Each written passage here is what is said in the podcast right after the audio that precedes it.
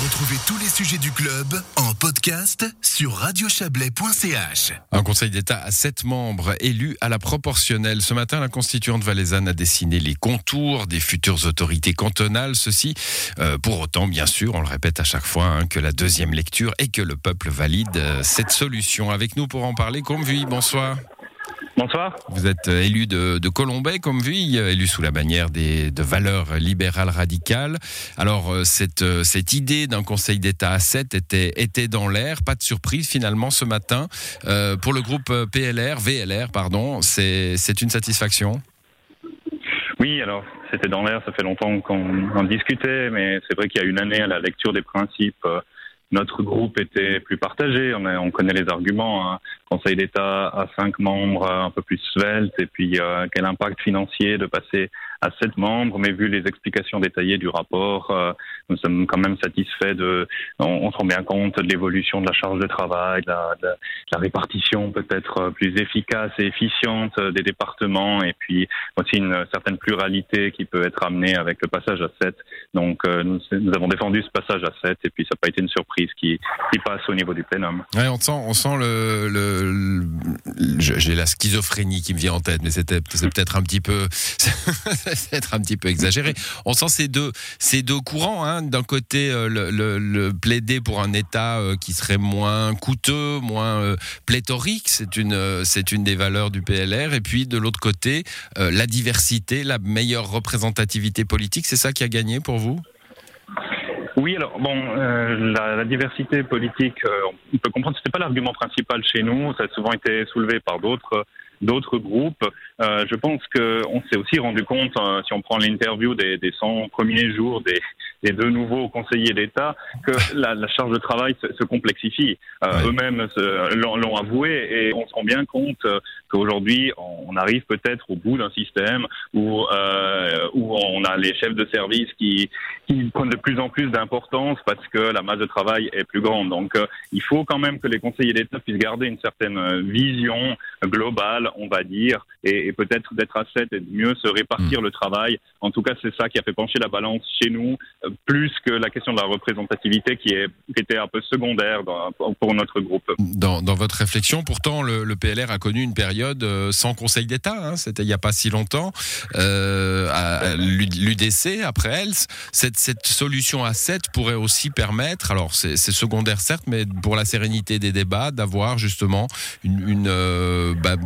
une, impossibilité ou quasi-impossibilité, hein, les urnes ont toujours leur verdict bien sûr, mais quasi-impossibilité de voir un grand parti euh, exclu du gouvernement alors ça, c'est plutôt la question de savoir quel système hein, on élit le Conseil d'État, parce que c'est clair qu'avec aussi la, la, proportionnelle qui est passée ce matin, qui était soutenue par tous les partis, sauf, euh, sauf le PDC du bas et le PDC du haut, on, mmh. on se rend bien compte euh, que cette préoccupation, elle est là, et puis elle devrait justement résoudre la question de dire un parti qui représente 20% des voix, pourquoi il, il serait exclu du gouvernement. Donc je pense que la proportionnelle répond à ça, et évidemment, euh, les questions sont liées. Certains ont dit, bah, avec la proportionnelle à, à 7, il y a encore moins de risques. Je pense, euh, voilà, qu'on pouvait défendre aussi la proportionnelle à 5 euh, sans, sans, sans, problème. Mais notre groupe était aussi clairement pour la proportionnelle à 7.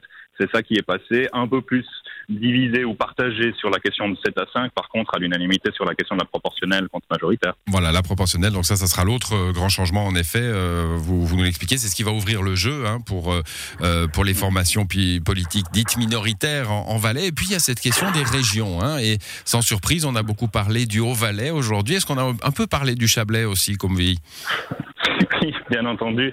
Euh, c'est clair que le Haut-Valais euh, défend aussi, elle l'a souvent répété, euh, qu'il ne veut pas être traité différemment. Et on comprend bien, c'est tout à leur honneur. Ils ont fait des propositions, par exemple, de deux élus par région qui aussi pouvaient avantager, par exemple, le Chablais. Si on imagine deux, deux, deux, ça voudrait dire un à Martigny, un dans la région, future région de Montaix. Donc ça pourrait avantager le Chablais. Par contre, c'est clair que si on est un set avec deux, deux, deux, deux du bas, deux du centre et deux du haut, ça veut aussi dire que l'élection, il n'y a plus beaucoup de surprises et, qu'on qu guide un peu trop les lecteurs. C'est pour ça que euh, finalement, il y avait eu six ou sept propositions, des 2-1-1, des 2-2, euh, pour justement garantir une certaine représentation du Haut-Valais principalement, mais aussi de, des autres régions. Et, ce qui est resté, c'est ce qu'on ce qu'on connaît aujourd'hui, c'est-à-dire le 1 pour le bas, 1 pour le centre, 1 pour le haut. Euh, au final, tout le monde s'est retrouvé derrière cette idée en disant on ne peut pas fausser l'élection, mais il faudrait éviter qu'on arrive à une situation absurde où il n'y ait pas mmh. un élu dans la, ni dans la région de Montaigne ni dans la région de Martigny, et puis sept autres entre le centre et le haut. Voilà, donc un, un par euh, un par grande région, ça c'est le minimum pour assurer la représentativité des, des régions. Puis ensuite, euh, bah, s'il y en a trois d'une région, c'est pas grave, c'est ce que vous nous dites. Hein. Exactement, c'est ça. Hmm. Euh, je pense que le, le, cas se présenterait euh, quasiment jamais, puisque c'est vrai qu'à 7, on a, on a eu des, on a vu des élections. À 5, c'est clair qu'il fallait une voix à certains pour, pour être élus parce qu'on était seul dans la région.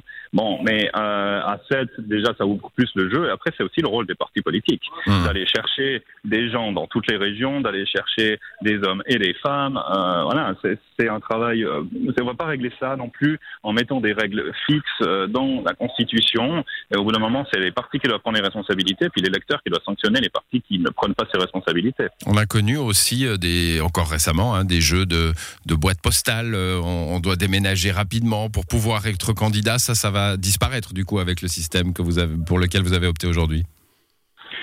Oui, alors ça c'est clair que la, la règle d'un élu par district, bon ça c'était déjà dès le moment où on a supprimé les districts, ça c'était clair aussi, mmh. c'était une volonté euh, de, de, de, faire disparaître cette, cette, règle et puis ce jeu qui voilà qui, qui était plus euh, on va dire euh, anecdotique ou folklorique euh, finalement pour pour essayer de rentrer dans dans, le système d'élection parce qu'on avait mis trop de règles. C'est aussi le, le, danger quand on écrit une, une constitution parce qu'on aimerait régler beaucoup de choses. Et puis c'est vrai que après, il faut pas scléroser, euh, il faut pas scléroser le système.